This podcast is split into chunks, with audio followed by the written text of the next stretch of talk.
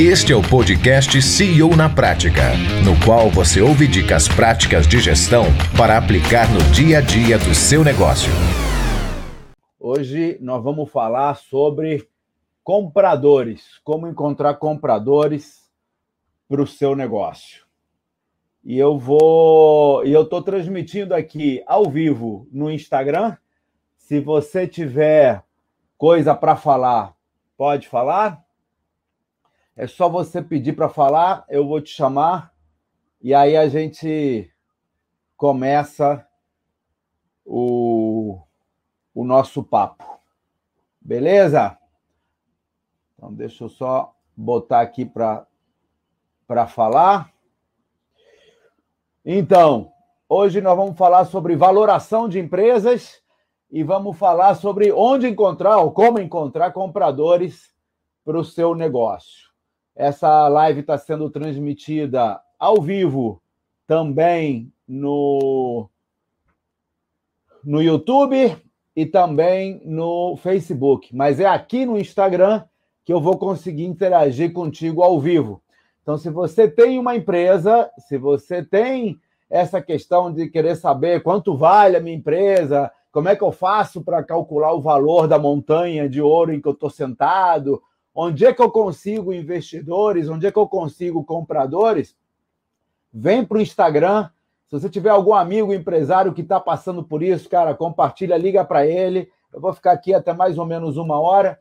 Então, ó, já temos aqui, ó, o Maurício já quer falar. Beleza, Maurício, fica aí, só, só dar a introdução aqui. Então, e aí a gente vai, você chama o teu amigo, chama os empresários, se possam é, se beneficiar disso e a gente começa então a falar do assunto. Maravilha? Então eu vou falar, ó, tem empresas startups que aparecem no PowerPoint, são as mais difíceis de avaliar. Tem as empresas que estão endividadas, que estão crescendo no faturamento, e essas têm um, um fator de valoração. Ah, tem as empresas que estão bem, você está com a empresa, está funcionando perfeita, está ganhando dinheiro, mas não consegue crescer. Então, você quer investimento para crescer. Esse é um caso. Vou analisar também no seminário. E tem as empresas que estão indo muito bem, estão crescendo, mas se tivessem mais investimento, mais recursos, poderiam crescer ainda mais. Então, são esses quatro casos que eu quero avaliar. Então, vamos começar aqui com, com Pega para Capar. Vamos lá, Maurício. Vamos lá, Maurício. No Instagram. Cadê você? Maurício, cadê você? Eu vim aqui só para te ver. Ué, você saiu? Bom, se quiser entrar de novo, você chama aí. Ah, quem quiser, quem quiser falar, é só botar a solicitação aqui no, no, no Instagram, que eu chamo e a gente conversa aqui ao vivo, beleza? Enquanto não tem ninguém, eu vou começar então falando de startups. Um, olha só. Estou analisando a compra de uma franquia. Então, Maurício, entra aí ao vivo, a gente conversa aqui, papo de amigo. Então, só pedir a, a, pedir a que nem se fez, pede, solicita a participação que eu te chamo, a gente conversa aqui ao vivo. Senão, eu não vou conseguir ficar lendo as mensagens, então quem quiser participar, entra aí que eu chamo e a gente conversa aqui papo de amigos. Deixa eu falar um pouco como é que funciona a coisa com startups. Quando você pega uma ideia de negócio que o cara te apresenta num PowerPoint, ou às vezes nem PowerPoint ele te apresenta, ah, você não tem. Assim, como é que se faz uma avaliação normal de uma empresa? O sujeito pega e transforma em múltiplos de faturamento ou múltiplos de EBITDA. EBITDA é, é, o, é o lucro antes dos impostos.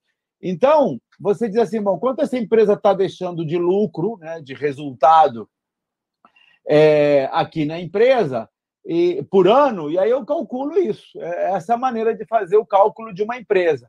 Quando a empresa está num setor que já tem os, o EBITDA mais ou menos definido, por exemplo, uma, uma empresa que está num setor que já deixa 20% de EBITDA no padrão, tá, a gente pode fazer em múltiplo de faturamento, porque você pega o faturamento, sabe que cinco faturamentos é um EBITDA, né? Que você tem que você tem que. Quer dizer, cada EBITDA corresponde a, a. Faturamento corresponde a 5 EBITDA, 5 vezes EBITDA.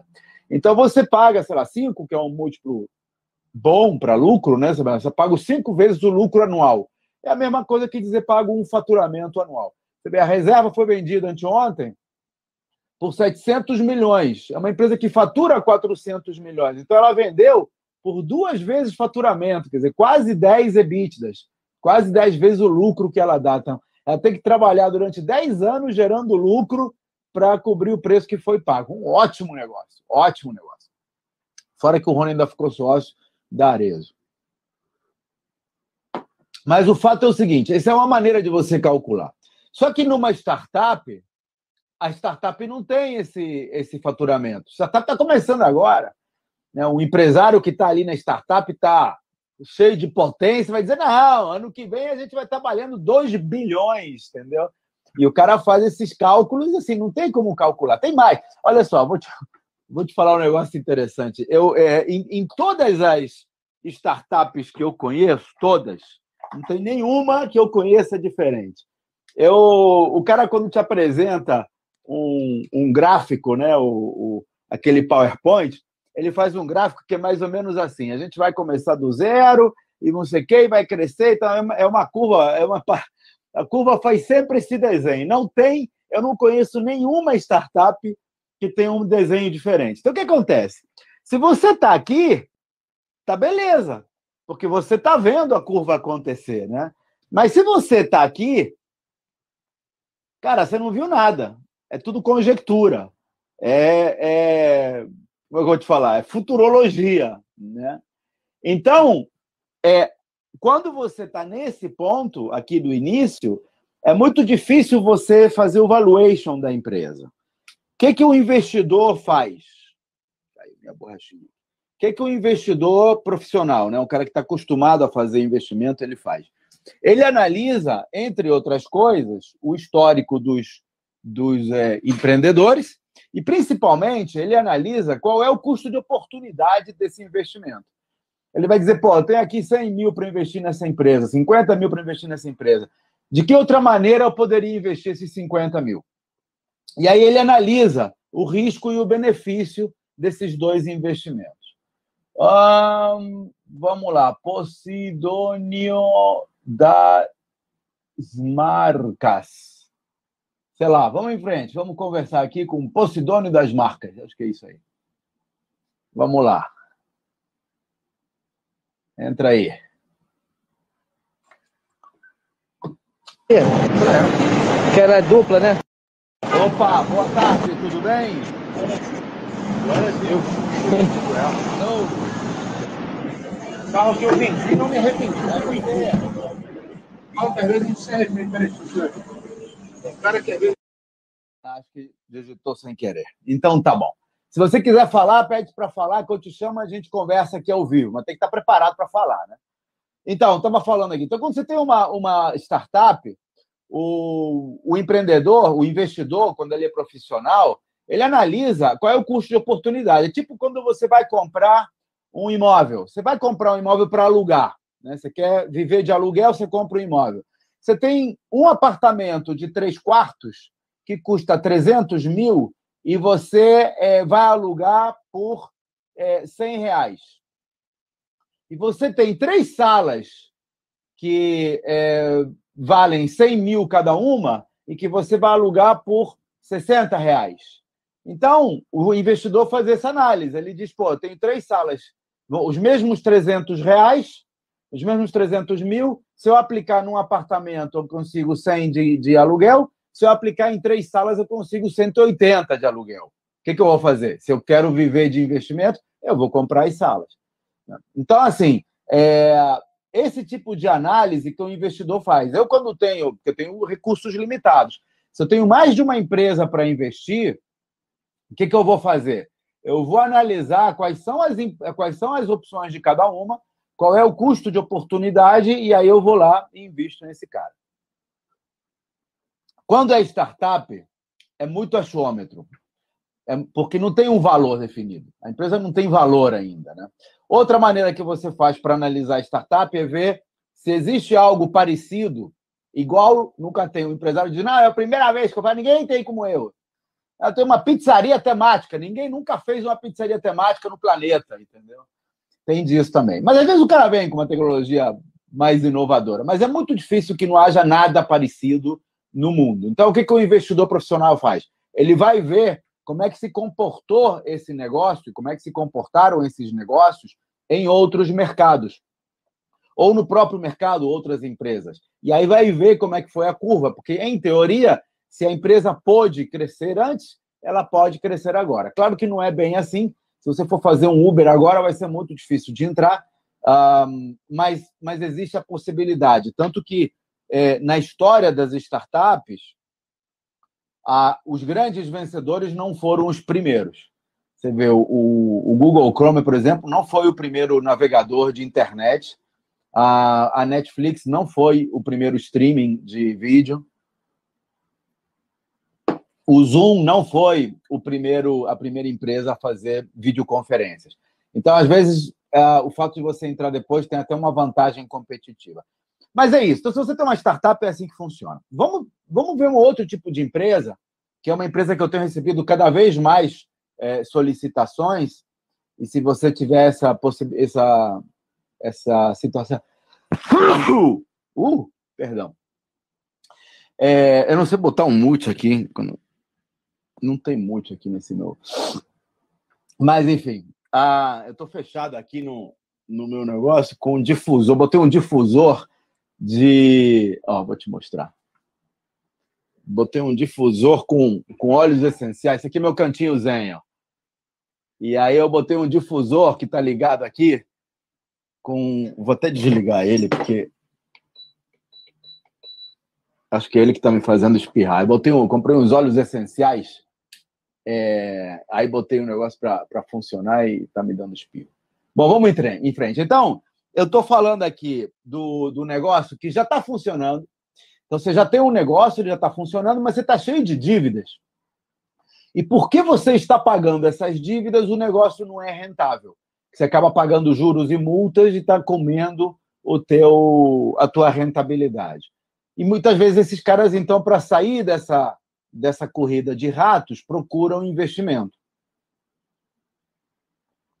Nesses casos, o que eu faço para analisar o valor da empresa é tirar a dívida. Eu analiso os múltiplos, eu analiso o potencial de crescimento, eu analiso o empreendedor, mas eu tiro a dívida. Eu vejo, bom, se ele não tivesse dívida, se eu pagasse essa dívida à vista, é, ou renegociasse, quanto sobraria nesse negócio? E aí, a partir daí, eu faço toda essa avaliação de, é, de quanto vale a partir dos múltiplos, a partir do, do valuation. Eu vou ensinar isso tudo no seminário, no, no programa. No programa Empresa Vendável, a gente analisa cada caso, porque eu vou, eu vou, a gente analisa, são, são, na verdade, são sete casos diferentes de, de empresas que têm uma fórmula de trabalho diferente. Aqui no seminário, a partir que começa amanhã, começa segunda-feira, lembrando. Então, no seminário, eu vou, eu vou dar uma. A, vou, vou dar o framework, vou dar o modelo que eu uso para fazer a avaliação. Então, você vai ter o conteúdo, vai estar tá todo ali no seminário, todo. Não, não vou sonegar nada, tá toda a informação para você fazer a avaliação da empresa. Isso entra na terceira aula, que é para você analisar o valor da montanha de dinheiro que você está sentado em cima. Tem um outro tipo de negócio que é um negócio que está funcionando, que é o caso da reserva que foi vendida essa semana o cara está funcionando. É o caso da reserva, é, o caso ele está crescendo. Mas tem um, tem um outro caso que é o caso da, da, da anterior. Se você não está no meu grupo de Telegram, vale a pena entrar. Entra lá no Telegram, Empresa Vendável. Então, empresavendável.com.br Telegram te leva lá também. Um, e eu todo dia eu posto algum, alguma notícia sobre negócios que foram feitos com empresas. E uma das, um, uma das uh, postagens que eu fiz essa semana foi de um cara que tinha desenvolvido uma empresa para robôs, para fazer robôs de internet, é, Robobiz. E ele já ele estava bem da vida, está tranquilo, está ganhando dinheiro dele, está trabalhando no que gosta, mas a empresa atingiu aquele nível em que ele já não consegue mais crescer, ou não consegue crescer com a velocidade que ele poderia. Aí o que, que ele faz? Ele busca um comprador para quem o valor do que ele tem seja maior do que está na mão dele. Então, o comprador, ele, ele pega, digamos que você tem uma empresa de. Se, se você tiver uma empresa que quiser conversar, entra ali, pede para falar, eu te chamo e a gente conversa e, e define o teu caso. Então, enquanto ninguém pede, eu vou falando aqui. Vamos imaginar que você tem uma padaria. Padaria do seu Manuel. Tem uma padaria aqui na esquina. O que, que esse cara tem de interessante? Ele é a única padaria nas minhas redondezas. Tem outras padarias. Tem outras padarias no bairro, tem outras padarias no, no país, tem outras padarias no mundo, mas esse aqui é o único cara que tem uma padaria num raio de 100 metros de onde eu moro. Havia duas, uma brigaram os sócios, morreu, agora só tem ele. Tá? Então, ele é a única padaria de um raio de 100 metros. Beleza? Se você tem um produto que pode ser vendido em padarias, esse cara é um ótimo canal para chegar em todos os prédios que estão a 100 metros de distância dele. Então, você pode comprar essa padaria e utilizá-la como canal de vendas para os 300 condomínios que tem ao redor, 300 prédios que tem ao redor. Ou não. Ou você aproveita essa padaria como canal de distribuição de algo que você já produz. Digamos que você tem uma fábrica de pães. Então, em vez dele gastar dinheiro para construir, para fazer o pão lá na padaria, você compra a padaria, bota o José para fora e passa a trabalhar essa padaria como sendo um canal de distribuição dos pães que você fabrica. E como você fabrica em grandes volumes, você tem melhores preços. E aí, como você tem maiores preços, você consegue aumentar o lucro. Conclusão: essa padaria mão do, na mão do seu José, ela tem um lucro de X. Mas na tua mão, porque você tem outras 15 padarias, então você consegue diminuir os custos, ela tem um lucro de 2x. Então, essa diferença é que dá para valorar a empresa. Então, ele vai e compra a padaria do seu José pelo, pelo equivalente ao X que ela vale para o seu José, e ele fez um ótimo negócio, porque na mão dele essa padaria vale 2x. É, esse, esse é um negócio que quando você, sabe, esse que eu vou tentar abrir teu olho para isso. E quando vier um comprador na tua empresa, você, a tendência normal do empresário é fazer os cálculos com base no valor que a empresa tem para ele, para si, de acordo com a operação atual, e não com quanto ele vale para o comprador. Vou te dar um exemplo. A reserva que eu falei ontem dela, ela vende sapatos. Sapatos correspondem a 12% do faturamento. Eu sei disso tudo porque o, o Rony foi meu aluno. É, então eu acompanho ele com mais cuidado com, com, com muito cuidado. Esse cara prometia já na época em que ele fez o curso comigo. Mas, enfim, a reserva tem um, tem, vende calçados, 12% das vendas são é, daí, mas ele não produz o calçado. Ele não quer, o negócio dele é roupa. Então, o que, que ele faz? Ele emparcera com um cara que, que vende sapatos e coloca e licencia a marca dele. Então, ele ganha dinheiro na venda de sapatos, mas ele ganha uma parcela do que esse vendedor de sapatos é, vende. Eles, eles, no mínimo, dividem o lucro. De acordo? Aí vem a Arezo, que fabrica sapatos, e compra a reserva. Então, ela de tacada já ganha quase 100 filiais para distribuir os sapatos dela. E segundo, ela inverte essa lógica do licenciamento. Em vez da reserva botar a marca dela num sapato de terceiro, Agora é Arezo que está botando uma das marcas dela, que vai ser a, a reserva, nos próprios sapatos. Então ela duplica ou triplica o valor do lucro na venda de sapatos. Em 12% de 400 milhões, você faz as contas, não é dinheiro pouco. Então, às vezes você está dizendo assim: ah, a minha empresa vale, digamos, duas vezes faturamento anual. Então você fatura lá um milhão de reais, então a tua empresa vale dois milhões de reais. Não! ela vale 2 milhões de reais para você. Mas se você conseguir encontrar um comprador para o qual aquilo que você faz ou aquilo que você tem valem para ele mais do que 2 milhões, opa, você pode vender por mais do que isso. Então, como é que você sabe o que você faz, o que você tem? Assiste ao seminário que eu vou te mostrar. Porque, você vê, no caso da reserva, o que, ele faz? Ele vende roupa, cara. que não falta aí é varejo de venda de roupa. Mas ele conseguiu montar uma marca que é desejada por causa do propósito. Aquela coisa de você, cada, cada peça de roupa que você comprar aqui, eu vou doar cinco refeições, ou eu vou ajudar a, contra o desmatamento do planeta. Ele construiu uma legião de fãs, de pessoas que valorizam a marca, que vale, segundo a análise que Arezo fez, muito mais do que o faturamento deles. Então, o que a Arezo quer agora? Ela quer monetizar em cima dessa legião de, de fãs, dessa, desse propósito que eles conseguiram criar. E como é que ele faz isso? Ele compra a marca e começa a colocar outros produtos utilizando essa marca. A mesma coisa aconteceu com uma outra venda que eu noticiei no grupo de Telegram. Entra lá, se você não está no grupo, vale a pena entrar. Entra lá, empresavendável.com.br Telegram. E aí eu, eu falei de uma empresa que tinha 40 patentes, 40 patentes, e a empresa foi comprada pela Apple por causa das patentes. É mais barato eles usarem as patentes do que de desenvolverem ou pagarem o licenciamento.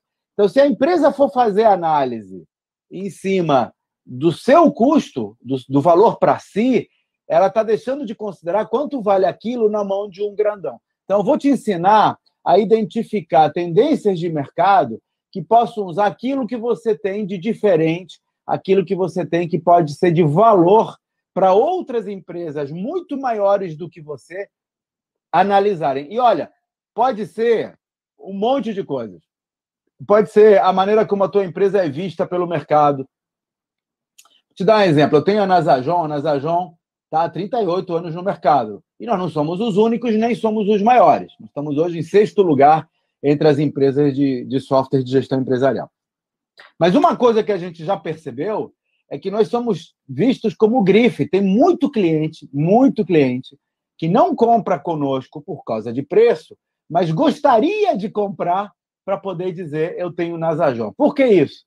Eu descobri isso sem querer. Eu estava, é, na verdade, o meu irmão, meu sócio, estava numa conversa de bar com, com, com outros amigos, e tinha um cara lá, que era, que era novo no, no grupo, e ele começou a falar, sem saber que o Eduardo era Nasajon, ele começou a falar, não, porque às vezes eu vou na... Nas, o cara é fiscal. Às vezes eu vou nas empresas e tem algumas marcas que a gente nem, nem, nem esquenta mais. Vai lá, faz uma avaliação pro forma e vai embora. Porque a gente sabe que ali está tudo certinho. É mesmo? Que marcas são essas? Ah, Nasajon, por exemplo, é uma delas. Ah, é mesmo? Pô, eu sou Nasajon, sou da Nasajon. Ah, você é da Nasajon? Cara, vocês estão de parabéns, porque a gente já descobriu que vocês não só não deixam brechas nos programas, como vocês não, não é, se corrompem, digamos assim, pela solicitação dos clientes. E é verdade. O que eu já tive aqui, a contabilidade, por exemplo, para cada receita tem que ter uma despesa de igual valor. Essa é, é, é noção da contabilidade.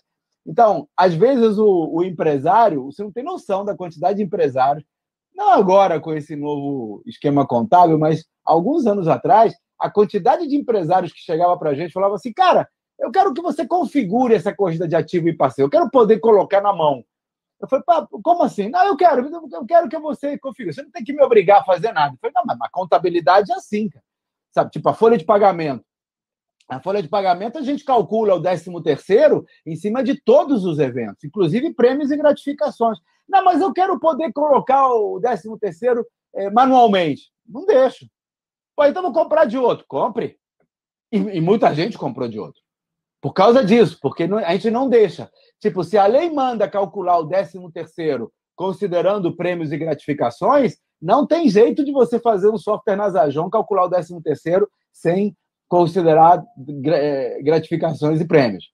E isso, se por um lado a gente faz isso porque isso, entre outras coisas, não nos, não nos deixa brechas para ter ações de cliente. Mas, ah, você calculou errado, eu vou te passar a multa. Não, não calculei errado, não. Eu tenho um time uh, que, que fica monitorando essas informações. Mas eu também descobri agora, que a gente não sabia, não fez isso planejado nem nada, que os fiscais valorizam essa, essa, essa blindagem do sistema, porque eles sabem que, por exemplo, o 13 terceiro está bem calculado. Então já relaxa e vai para outra. Isso fez com que a gente tivesse um valor. Então, se amanhã eu pego uma outra empresa de software 10 vezes maior do que eu, digamos, tá? que queira ter essa grife, que queira ter essa certificação, é, e, e, nós temos certificações de verdade, tenho, nós fomos certificados com é, série ouro, que é a maior possível, lá pela COP UFRJ, pela qualidade de software. Nós fomos certificados pela ISO 9001 de qualidade dos processos. Eu tenho certificações externas, mas nós já temos uma grife no mercado. Então, se uma empresa amanhã, que é 10 vezes maior do que eu, quiser me comprar, eu já sei que o valor não está em cima do meu faturamento, está em cima do faturamento dele. Então, o que a gente vai ter que ver é o seguinte: quanto a gente ganha por saber que essa grife, né, quando, por, por ter essa grife, e esse é o valor que eu tenho que tentar captar. Não vou captar 100%, mas se eu captar um 20%, um 30% do que vai ficar com ele, já está bom. Já é um melhor negócio do que eu calcular apenas pelo meu valor. Então, essa é a, essa é a maneira de você fazer a, o valuation de uma empresa. Agora, onde é que você encontra, onde é que você encontra compradores? Então, deixa eu falar aqui. Se você entrou agora, se você entrou agora aqui nessa live, eu estou falando sobre valuation de empresas e sobre como eu vou começar a falar agora sobre como encontrar compradores. Essa a gravação desse desse bate-papo está lá no YouTube, ele vai ficar aqui no IGTV e fica no YouTube, no Facebook do Empresa Vendável, empresavendável.com.br Facebook, empresavendável.com.br YouTube. Um, e esta, esta é a última live Talvez eu faça uma amanhã se tiver demanda. Se, se, você tiver algum assunto aí, quiser, bota ali, eu vejo se eu faço mais. Senão amanhã eu vou descansar, vou me preparar para a semana Empresa Vendável, para o seminário que começa segunda-feira. Segunda-feira começo um seminário, uma semana inteira, em que eu vou colocar para você o meu modelo de gestão de empresas. Eu já construí 14 empresas, das quais eu vendi sete, algumas por centenas de milhões de reais Uh, e tenho outras que geram renda comigo, estão comigo ainda, eu gero renda, algumas dezenas de milhões de reais, sem que eu precise ir lá todos os dias. A empresa que eu vou mais, eu vou uma vez por semana, para você ter ideia. Tá? E agora nem isso eu vou. Então, é, você, a, a, as aulas vão ser ao vivo. Eu vou começar amanhã, às 20, na segunda-feira, às 20 horas. Uh, e vou fazer lives como essa todos os dias, meio-dia 15, para tirar dúvidas. Então, segunda, às 20 horas, começa o seminário Empresa Vendável. Ele vai ficar gravado no YouTube. Se você quiser, mais, mais fechada a aula, só para quem se inscreveu. Então, se você quiser se inscrever, aproveita e se inscreve empresavendável.com.br. Empresavendável.com.br. Eu vou fazer, eu vou dar todo o meu conteúdo, cara. Eu vou falar, vou contar minha história. A primeira pergunta que me fazem é: por que você vai fazer isso de graça? Por que, que você vai dar esse negócio? Vai vender depois.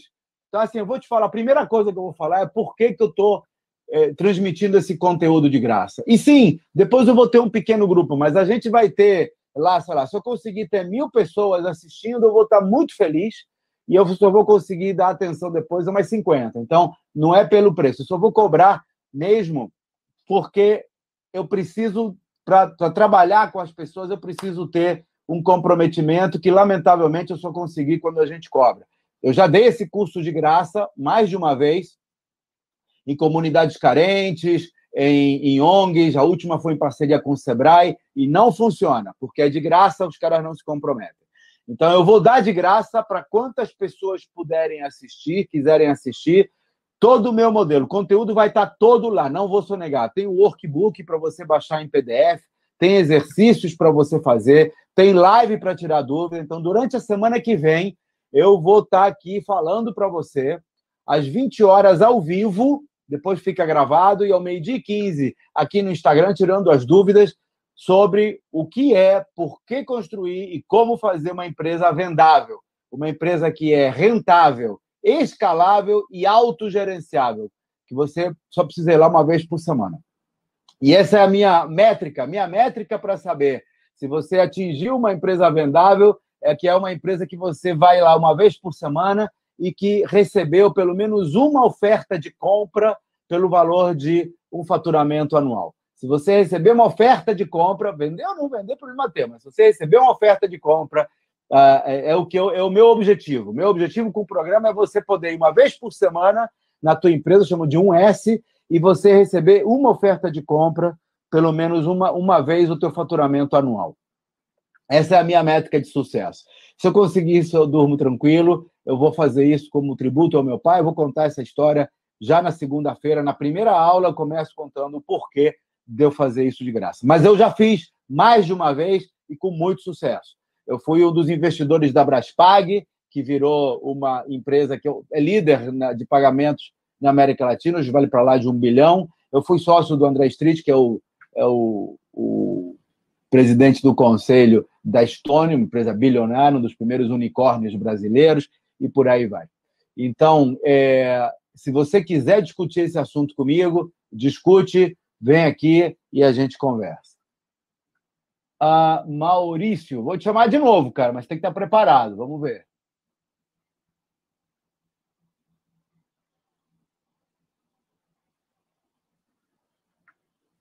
Vamos lá, temos 10 minutos, Maurício falando.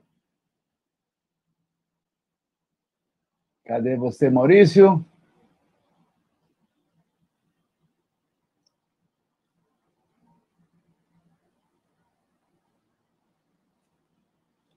Maurício não entrou. Então tá, vamos ver aqui Posidon. Vamos ver de novo.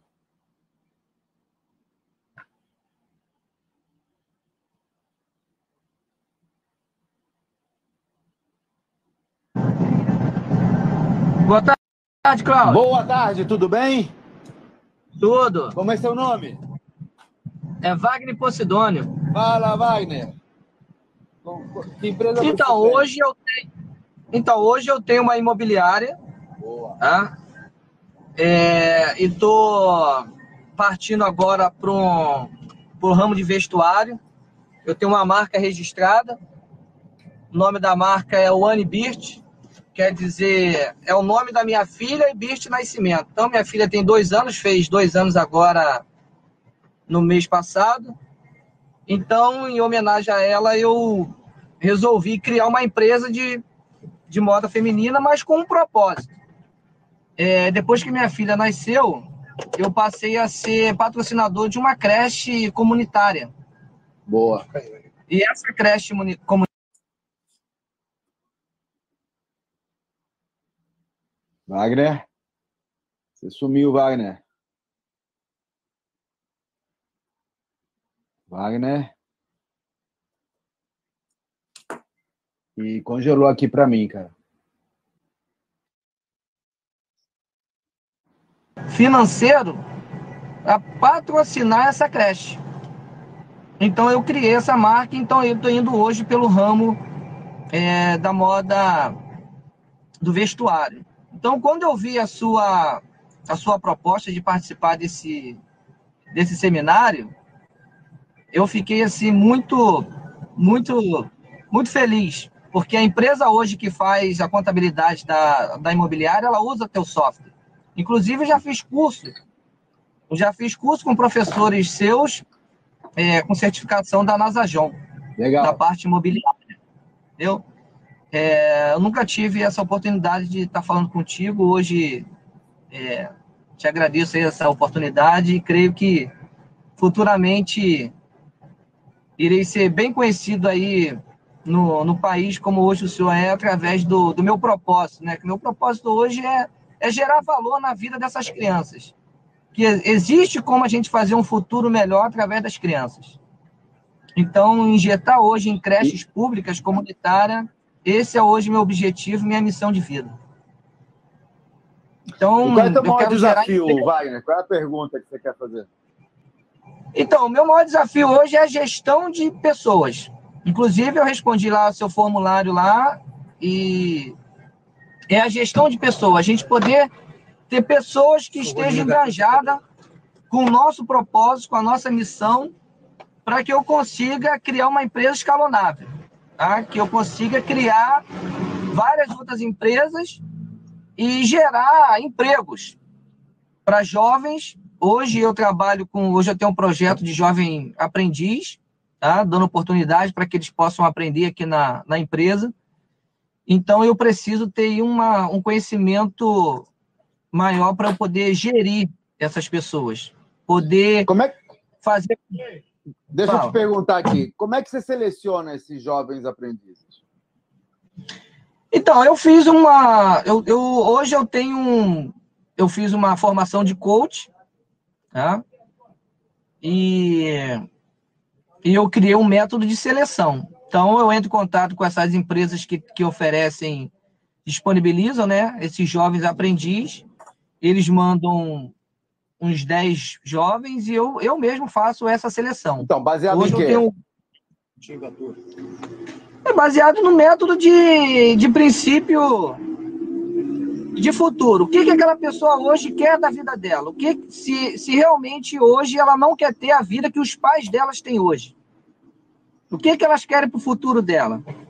Se realmente elas querem é, gerar valor na vida de outras pessoas, se elas querem criar serviços hoje que facilitam a vida de outras pessoas, porque hoje é o meu propósito, a gente criar. Legal, que mais? É, que mais, que mais? Peraí, peraí, peraí, peraí, deixa eu te falar. Então, você pergunta o que, qual é a aspiração dela, né? Qual é o, o que, que ela quer. que mais? que mais você usa para separar esses aprendizes? Tem alguma outra coisa? É só isso? Você, pela, pelas respostas, você seleciona? Não, a princípio, a princípio eu pergunto para ela qual é a importância do dinheiro para elas. Uhum. Se elas hoje ganhassem um, qual o salário que elas gostariam de ganhar que pudesse manter a família delas. Uhum. E se elas ganhassem esse dinheiro, a quem iria se beneficiar com esse dinheiro? Uhum. E se amanhã ou depois elas fossem gerente de uma das empresas, co como elas iriam se comportar? Uhum. São perguntas assim que. É, uma outra pergunta é se elas querem trabalhar para mim ou se elas querem trabalhar comigo. Uhum. Entendeu? Então, são essas perguntas que foram criadas. Legal. É, da minha própria. Legal. Meu próprio entendimento. Legal. Então, olha só, deixa eu te dar uma dica. É, a gente descobriu, assim, você está super bem. O mais importante você está fazendo, que é você selecionar pela aspiração, pela parte, vou chamar aqui de espiritual, né? pela atitude. Sim. Porque as pessoas normalmente são contratadas pelas suas habilidades e são demitidas pelas suas atitudes. As empresas, até pouco tempo atrás, elas só se preocupavam em análise de currículo, em provas de seleção, quer dizer, elas não se preocupavam com isso que você está se preocupando, que é a atitude, as aspirações, né? É, é uma coisa muito mais que transcende a habilidade, a capacidade da pessoa. Você está de parabéns, nota 10 para você. Mas eu acho que está faltando uma, uma outra parte, e uma das coisas que você vai ver é, no seminário é que eu vou mostrar no pilar da autonomia que você tem três coisas para se preocupar para formar um time vencedor, um time que funcione como um relógio, em que as pessoas fazem o que tem que fazer e o fazem bem feito, não só porque você está pagando mais, mas porque elas querem fazer. Tá? Essas pessoas trabalham não é tanto pelo dinheiro, mas pelo orgulho de pertencer a uma empresa, que é isso que você está falando, uma empresa com um propósito, uma empresa que os caras se identificam. E eu sei que eles se identificam pela empresa quando ele começa a falar, quando ele começa a usar a camisa. Essa camisa que eu estou usando aqui, que é a camisa Nazajon, ela não é dada para o funcionário, ela é cobrada. E você não tem noção quantos funcionários usam essa camisa no seu dia a dia. Sabe, eles vão, eles saem, eles pagam pela camisa, eles querem, eles vestem a camisa literalmente. Então isso é um orgulho. Quando o cara se se identifica, ah, eu sou fulano da Nazajon. Ele usa a minha empresa como se fosse um sobrenome. Então, isso mostra que ele tem orgulho de trabalhar lá. E como é que eu faço isso? Eu faço isso selecionando de três formas. A primeira é pela atitude, isso que você está fazendo aí. Nós fazemos é, análises do que, que leva o cara, o que, que move o cara. Tá bem? Isso é a primeira coisa. Segunda coisa que a gente faz, que eu te recomendo fazer, é você avaliar as habilidades que esse cara tem, que elas são necessárias. Se ele vai trabalhar no comercial, ele precisa de uma habilidade, de um conjunto de habilidades diferentes do conjunto de habilidades que ele vai precisar se ele trabalhar na produção ou se ele trabalhar na contabilidade. São perfis diferentes de pessoas. Então, e, eu e hoje tenho... em dia, se você fez o coaching, você, você sabe que existem testes, até alguns até gratuitos, eu tenho um que eu vou disponibilizar no seminário, chamado Personality Chart, que é um, é um nível de personalidade, você vai poder usar. Você tá... e no, no seminário eu vou, eu vou compartilhar esse teste gratuitamente para você avaliar qual é o tipo de personalidade desse cara. Porque são três coisas que tem que virar. É o que move ele, qual é a personalidade que ele tem, se ele tem uma personalidade para trabalhar no financeiro, por exemplo, o cara não pode ser muito empreendedor, ele tem que ser mais é, rotina, né? ele tem que gostar de, de, de, Ele não tem que gostar muito de mudança. Mas se ele for trabalhar na produção, o cara é o contrário, ele tem que gostar de criar coisas novas, senão o bicho come, o bicho pega, né? A, a, a, então, a concorrência está o tempo todo. Só um segundinho, só um segundinho. É só, só deixa eu terminar. Então, tem testes que fazem esse assessment para você identificar qual é o perfil ideal para cada um desses casos. E tem um terceiro item, que é o nível de habilidade.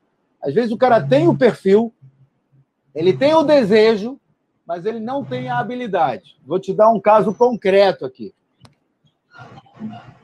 É o, meu caso com o violão.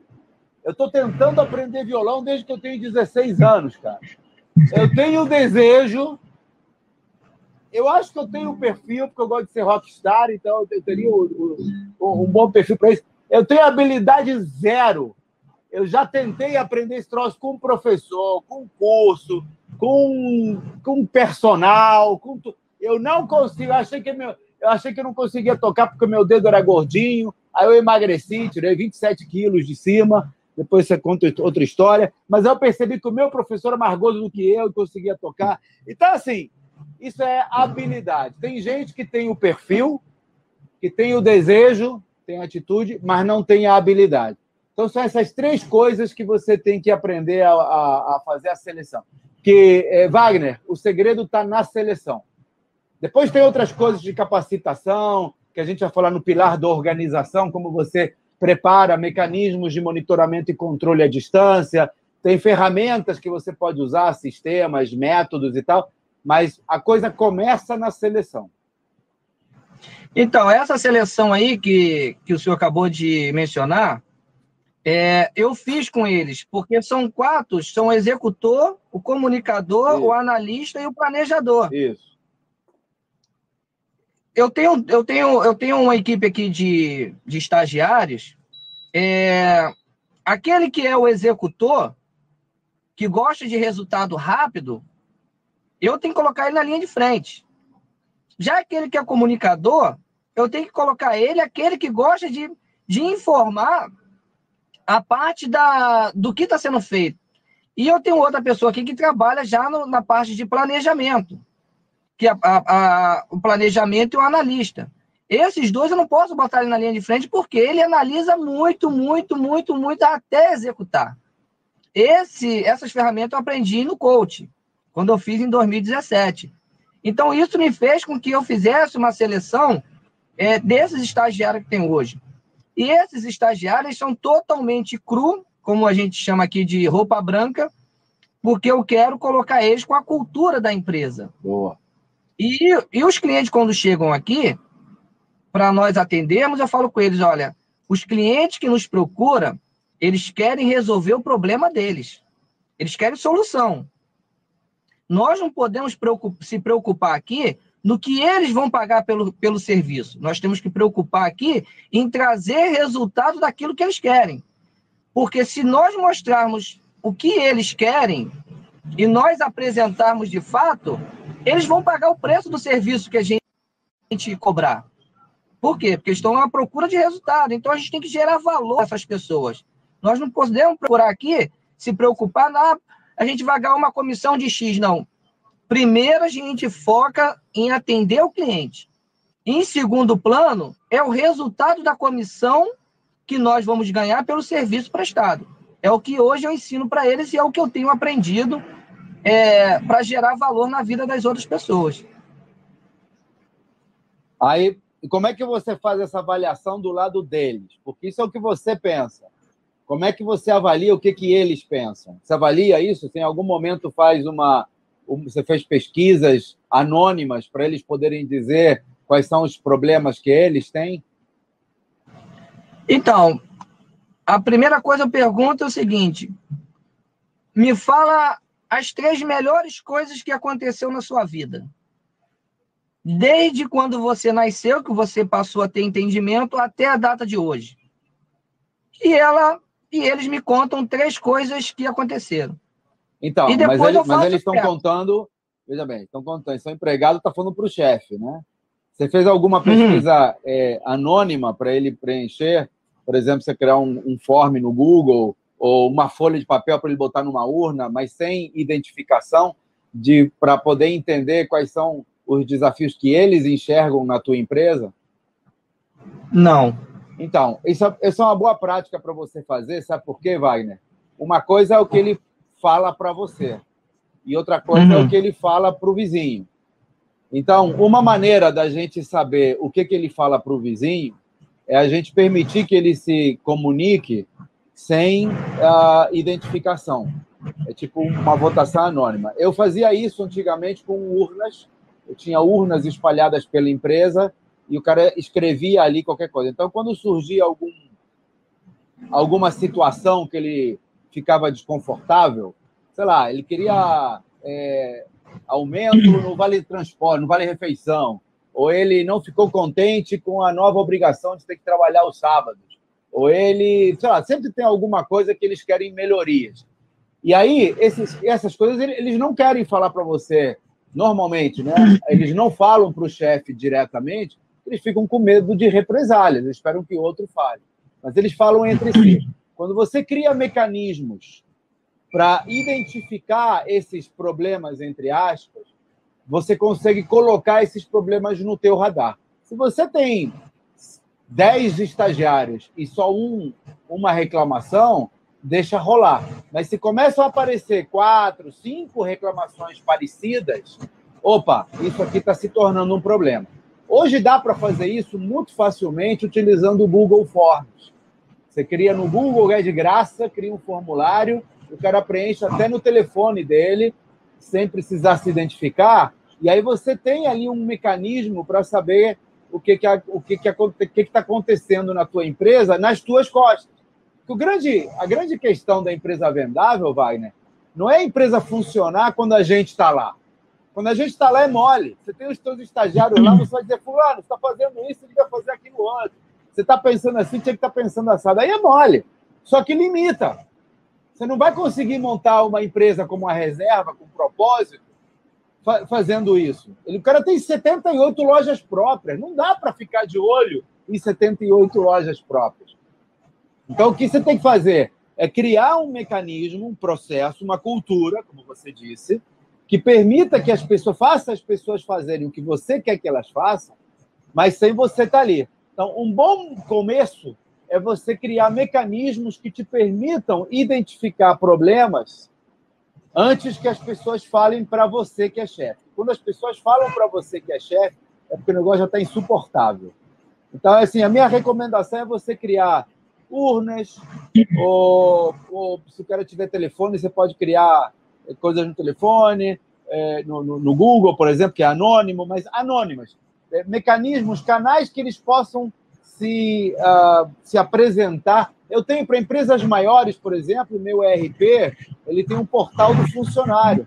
Então, eu, eu tenho 300 funcionários. Então, eles vão lá no portal do funcionário e colocam. E eles não só podem colocar quais são os problemas, como eles podem votar nos problemas que outros colocaram. Então, você pode ter um quadro, por exemplo, para o cara colocar o post-it ali, e as pessoas simplesmente vão e votam naquele post-it. Enfim, qualquer coisa. Você não pode ter medo de que as pessoas reclamem, porque a reclamação do teu funcionário ela te ajuda a ter uma empresa melhor. Não sei, faz sentido isso ou é uma coisa que você não. Não, excelente, excelente. Inclusive, eu falo para eles o seguinte: falei, vocês têm que trabalhar aqui como se a empresa fosse de vocês. Pois é, mas a empresa Porque não o que vai é deles, Wagner. A empresa não é, é não é. deles. É. Não, sim, mas eu digo em relação do comportamento, porque eu falo para eles, eu, eu tô com 42 anos, eu trabalhei de carteira assinada duas vezes. Uma quando eu tinha 15 anos, que naquela época não, não, não tinha lei que, que proibia, né? Isso em 94. E quando eu tinha 18 anos. Falei, depois disso eu passei a, a, a trabalhar por conta própria. Tá? Hoje, hoje a minha empresa tem 16 anos no mercado. Você distribui dividendos para os seus funcionários?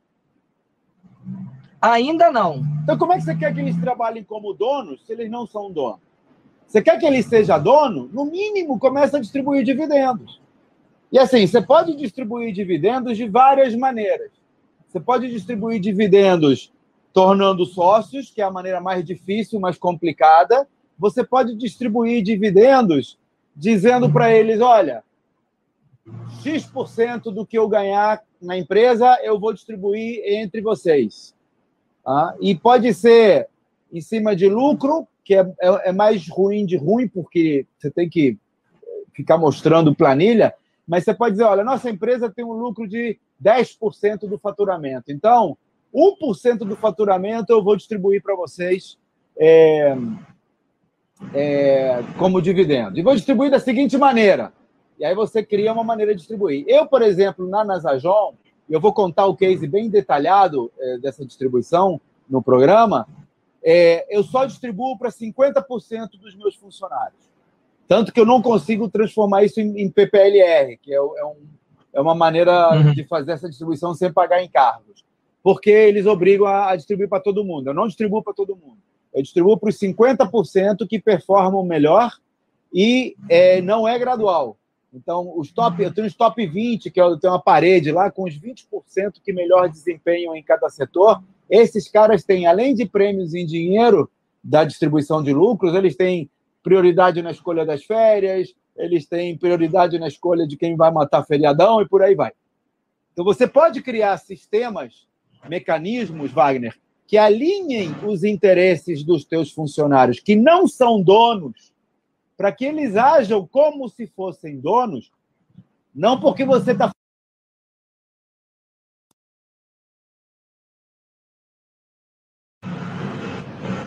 Bom, é... acho que tá, tá chegando no final da live aqui, o Instagram vai parar. Ah, tá. Mas obrigado aí pela, pela orientação e na segunda-feira estaremos juntos. Você pra... alguma coisa, Wagner? Pô, excelente, excelente. Obrigado aí pela. Maravilha. Então, olha só. E segunda-feira estaremos, estaremos lá. Show de bola. Te espero lá, então. Então é isso, galera. A gente está na última live da semana de aquecimento. Amanhã, de repente, eu apareço aqui se tiver demanda. Se tiver demanda, significa manda manda postagem aqui, manda comentário. Isso aqui vai ficar gravado no YouTube, no Instagram, no Facebook. Se você mandar demanda, eu, eu entro amanhã meio-dia. Senão, eu vou descansar. Vou ficar na minha piscininha aquecida, que agora está funcionando. Ficou sem funcionar durante seis meses. Afinal, tomei coragem, chamei um cara para consertar no meio da pandemia. Depois entupi de álcool o apartamento. Mas agora já tenho piscina. Então, a, na segunda-feira, começo com o seminário Empresa Vendável, em que eu vou mostrar para você a minha fórmula para tornar os meus negócios rentáveis, escaláveis e autogerenciáveis. É 100% gratuito, é 100% online. A gente vai trabalhar o, a parte de, uh, do, do porquê fazer isso. Eu vou contar o porquê eu estou fazendo isso gratuitamente. Uh, depois eu vou falar dos cinco pilares do valor da empresa. Depois eu vou falar como você faz o valuation e onde encontra os compradores. Vai ter aulas ao vivo. Eu vou disponibilizar elas depois na gravação, mas eu vou fazer ao vivo. Então, se você quiser participar, pode ir lá. Tá, às 20 horas e todo dia da semana que vem, todos os dias, meio-dia e 15, eu vou estar aqui para tirar dúvidas dos participantes. Se você ainda não se inscreveu, se inscreva empresavendável.com.br. Se você tiver amigos ou conhecidos que são empresários e trabalham 10, 12, 15 horas por dia, fala para eles é, entrarem, porque eu vou mostrar como você vai fazer para ter uma empresa em que você só precisa ir uma vez por semana e que, se eu for bem sucedido, como eu tenho sido nas minhas empresas, você vai receber pelo menos uma oferta de compra no valor de uma vez faturamento anual para você decidir se quer vender ou não quer vender. Essas são as minhas métricas de sucesso e eu vou falar de métricas de sucesso também no programa. Então, espero você. Enquanto isso, se inscreve nos nossos canais.